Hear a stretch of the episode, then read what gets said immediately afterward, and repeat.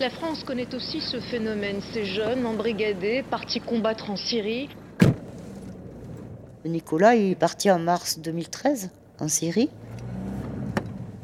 Au début, il était du côté d'Alep avec son petit frère. Et quand son frère est mort, euh, quelques temps après, il est parti du côté de Homs. Je dis toujours du côté parce que j'ai jamais su où c'était exactement. Enfin, il ne pouvait pas le dire aussi, peut-être. Je suis Dominique Boss, euh, donc euh, je suis concernée par le départ des jeunes en Syrie, puisque mon fils et son demi-frère sont partis en 2013 en Syrie. Vous vous rappelez après aussi bah, j'ai décidé de ne pas rester euh, à rien faire. Euh, j'ai créé l'association C'est rien ne bouge agissons. Ah oui, c'est là. Vous savez, j'étais arrivée de l'autre côté. Voilà, c'est pour ça. Pour venir en aide et regrouper les familles et pour faire de la sensibilisation au niveau de la jeunesse pour éviter que nos gosses y crèvent là-bas, tout simplement. Euh, là où on voit, là, c'est un institut privé musulman. C'est un cadre scolaire. Combien sont-ils? Combien sont-ils de jeunes Français partis faire le djihad, la guerre sainte? Sur les 2000 jeunes Européens qui sont ou ont été en Syrie, 700 viennent de l'Hexagone.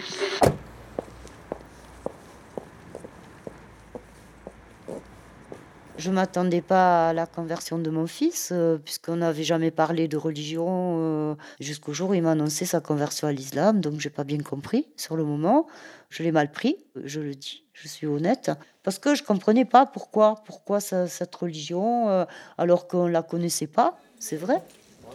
Bonjour madame. Bonjour monsieur. Ça va? Sur rien. Vous installez là? Oui.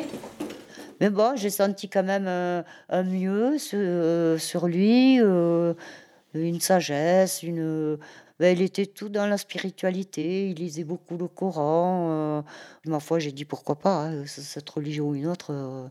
dès l'instant que lui va bien, je m'en fiche quoi. Voilà. Prendre un café? Avec plaisir. Tu veux un café? Je veux bien.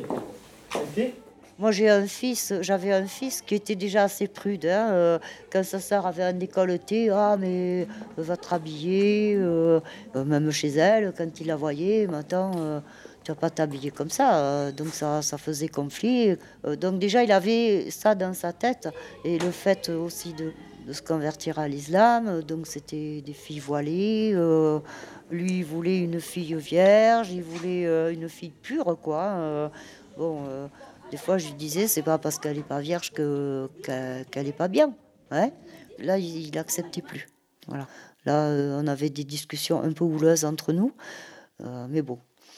Euh, je, dois vous dire que c'est ma première expérience avec des élèves. Et alors là, c'est jackpot parce que c'est des élèves musulmans. alors, refus de toutes les écoles laïques, sauf par refus d'ici. Donc je me dis quand même, il y a de quoi faire, quoi. Ouais. Mais bon, c'est vraiment euh, très difficile à être écouté. Et les gouvernements, il faudra qu'ils cèdent hein, et qu'ils nous écoutent. Mais normalement, ils doivent déjà s'en rendre compte. Hein. Mais oui, mais, bien sûr qu'ils s'en rendent compte, mais... Euh, Se la euh, face. Voilà. Hein. Ah ben, on va monter un centre de déradicalisation. Alors, c'est un terme que je ne supporte plus. Ça veut rien dire, en fait. Bonjour Vincent. Bonjour Fabienne. Comment font les entreprises face à la radicalisation de certains de leurs salariés On a assisté à des effets de radicalisation. 617 cas de possible radicalisation. La radicalisation ne se fait quasiment jamais en solitaire.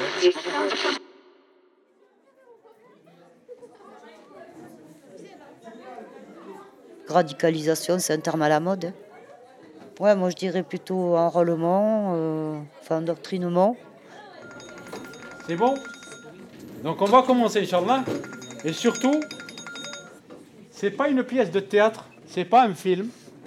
C'est des questions qui vous concernent. C'est très important pour vous et pour nous aussi. Je vous demande encore, encore du silence. À quel âge s'est-il converti? Euh, Alors il s'est converti, il avait 25 ans. Voilà. Il euh, dénonçait ben, tout ce qui se passe en Palestine, euh, la fin dans le monde, euh, le régime de Bachar el-Assad. Il disait que c'était pas possible de tuer autant de gens. Euh, la société actuellement comme elle est ne lui convenait pas non plus. une, une société euh, la pas du gain, euh, le profit. Avant de se convertir, il fréquentait des djihadistes. Euh, je crois qu'ils ne savaient même pas qu'il y en avait. Maintenant, on est beaucoup plus informés, on parle des djihadistes, on parle de tout ça. Mais euh, quand eux, ils sont partis, euh, on n'en parlait pas forcément. Donc euh, non, je pense pas. Essayé de le canaliser en lui disant bah, écoute, c'est pas toi, Nicolas Bos, qui va refaire le monde. il faut que tout le monde soit uni, justement, qu'il y ait une force pour combattre tout ce qui se passe. Mais, mais toi, tu n'y arriveras pas. Il était déjà bien, je pense. Euh, le cerveau avait travaillé dans le mauvais sens. Pourquoi il est parti en Syrie? Parce qu'on lui a lavé le cerveau, surtout, euh, en prétextant la religion de l'islam, justement. C'est pas au niveau de la conversion à l'islam, puisqu'il est resté un certain temps quand même euh, tranquille, enfin tranquille, euh, si on peut dire, quoi. euh, pratiquer sa religion euh, comme un musulman. Après, son petit frère est, est venu à Toulouse. Et bon, plus jeune que lui, quand même, 21 ans, il avait, donc ils avaient 8-9 ans d'écart. Et puis bon, avec son petit frère, je sais qu'ils ont regardé pas mal de vidéos sur les Moudjahidines, enfin bref. Moi, j'étais pas là pour le voir, ils étaient chez la grand-mère. Hein. Ils n'avaient aucune connaissance de la religion de l'islam. Et ce qui est dommage, c'est qu'il est tombé sur les mauvaises personnes. Et peut-être que des personnes lui auraient expliqué ce qu'est la vraie religion, il serait peut-être pas parti. C'est vrai qu'il y avait des signes au niveau euh, vestimentaire. Hein Euh, des signes aussi, la barbe, se laisser pousser la barbe. Bon, euh, moi, mon fils, il était blondiné, il avait une barbe qui partait en, en vrac dans tous les sens, euh, mais qui poussait pas. Donc, des fois, je disais, mais bon, ça, arrange-toi la barbe, fais-la propre et tout ça. Une fois, j'ai réussi à lui faire tailler la barbe, mais quand j'ai tenté une deuxième fois, il m'a dit non, parce que euh, dans la religion de l'islam, euh, le prophète a dit qu'il ne fallait pas se couper la barbe. Là, euh, laisse tomber, c'est pas la peine d'insister. Si dans votre entourage de, de- copains, par exemple, vous sentez qu'il y en a un qui, qui un peu à la dérive, vous allez vers, vers lui ou vers elle pour le sortir de là.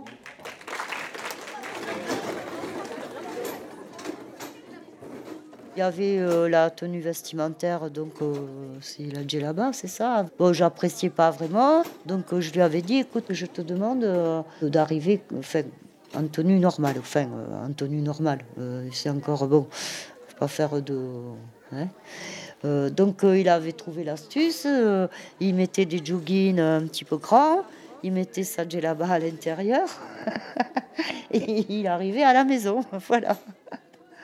Bon, ces signes sont réducteurs parce qu'en fait, ça, ne veut rien dire. euh, comme une fille qui se voile, euh, c'est pas parce qu'elle va se voiler qu'elle va partir en Syrie. hein. Ce soit bah, peut-être pas vous, parce que vous avez dit que vous n'avez pas une mauvaise image des musulmans, mais d'autres personnes. Et je pense qu'ils ont. Enfin, qu'ils nous voient comme euh, des monstres, on va dire. Fait, c'est quoi notre part de responsabilité Oui, mais c'est des gens qui sont pas intelligents, quoi. Euh, C'est comme moi, euh, sur euh, Facebook, par exemple, euh, quand on dit que bah, ce gamin il est parti en Syrie, il a qu'à crever là-bas, de toute façon c'est un terroriste. Quand vous lisez ça, ça Alors vous fait les mal au en ventre. fait, hein. c'était juste période jus. et c'est ça, Bah, parce ils ont été proies, victimes, plus- c'est tout. Et nous, les parents, on proies, est c'est- victimes Parce que aussi. comme il vient juste de se reconvertir, il ne connaît pas forcément. Et c'est là, ouais. justement, où C'est il leur une montre, il leur dit emprise. c'est ça, alors que rien à voir. En fait, c'est une emprise mentale, je dirais. C'est ça. C'est ça. Les discours qui tiennent, c'est pour dire, tu vois, tu es dans un pays où t'es pas compris, même ta famille te comprend pas. euh, tu vois, ce qui fait Bachar son peuple, il faut que tu viennes. De toute façon, Allah, il te protégera. Et puis, bon, la mort, c'est pas grave, c'est le paradis qui compte. Enfin, c'est- tout un système euh, bien travaillé de la part de l'État islamique, et c'est sûr, qui fait tomber ces jeunes sensibles dans le panneau. Ensuite, comment on a pu lui retourner le cerveau, ça, je ne sais pas par qui. Stop djihadisme. Une musique inquiétante sur un réseau social. Vous avez peut-être vu ce slogan et la vidéo qui va avec sur Internet. Dans sa communication, le gouvernement présente sa production comme une vidéo choc. Un corps jeté dans le vide. Ils te disent Sacrifie-toi à nos côtés, tu défendras une juste cause. En réalité, tu découvriras l'enfer sur terre et mourras seul, loin de chez toi. Le message peut-il être entendu? Je sentais un peu des propos radicaux qui m'ont pas plu, hein, donc euh, j'ai averti des services de police. euh, Soi-disant, ils l'auraient surveillé quelque temps euh, et ils m'ont dit, écoutez, on n'a rien à lui reprocher, euh, donc bon, tout va bien, quoi. Voilà. Et puis quelque temps après, il est parti. Et puis quand il est parti, on m'a dit, ah bah, il était majeur. ouais, bah, la vie est belle, tout va bien. Ah, mais il Ah n'est oui, pas parti oui. du jour au lendemain sans Ah si, il est parti du jour au lendemain sans me le dire. hein. De toute façon, tous les jeunes qui partent en Syrie ne le disent pas aux Oui. parents. hein. Sinon, euh, les parents, euh, euh, ils les retiennent, ça c'est clair. quoi. Ils avaient prétexté un voyage en Thaïlande quand même, hein, rien à voir. Rien à voir. Et donc justement, il a choisi un moment où je n'étais pas à Toulouse. J'étais allée voir ma soeur dans l'Est pour, pour partir, mais c'était déjà préparé. Et voilà. Voilà. Merci beaucoup. Allez, bonne continuation. Merci à vous aussi. Euh, Merci de- d'avoir prolongé la discussion. Avec plaisir. Bon, vous n'allez pas vous faire gronder. Non, pas du tout. Bon, mais ça va alors. J'arrivais quand même euh, à l'avoir euh, régulièrement au téléphone. Euh, quand le réseau le permettait aussi, hein, parce que pour avoir la Syrie, c'était pas évident. Au fil du temps, ben, même des fois, je me demandais ce que j'allais lui raconter, quoi, parce que je savais plus. Je voulais pas non plus l'engueuler. Donc euh, les questions banales, euh, comment tu vas, qu'est-ce que tu fais, ben, je mange bien, t'inquiète pas, tu veux pas t'imaginer comme c'est beau la Syrie, et puis les frères avec moi, j'ai jamais trouvé autant d'amitié qu'avec eux. Dis donc, bon, d'accord. Une fois, il m'a même fait entendre les bombardements de Bachar euh, au téléphone. Ah, On aurait dit que c'était là, quoi. Mais j'ai dit, mais barre-toi de là, quoi. Il me dit, je, je suis pas à côté, hein. Ça, ça, résonne incroyable, quoi, les bombardements.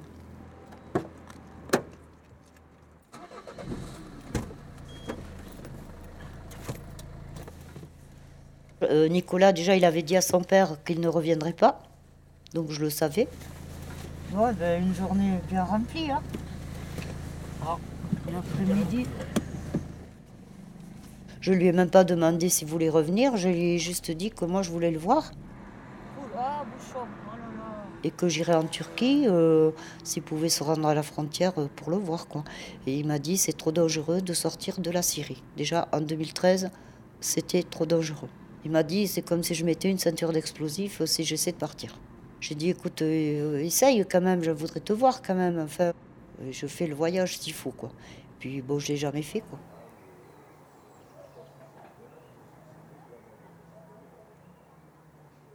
Il est mort du côté de Homs.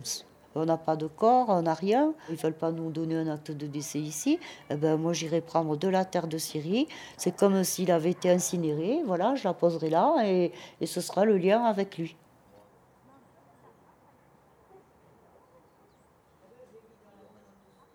Arte Radio. Disons, c'est une finalité, voilà. Tout ce que je fais euh, depuis le début, ben, c'est tous les jours Nicolas, Nicolas dans ma tête. Point. Et un jour, j'irai en Syrie du côté de Homs. Comme Ça, c'est sûr.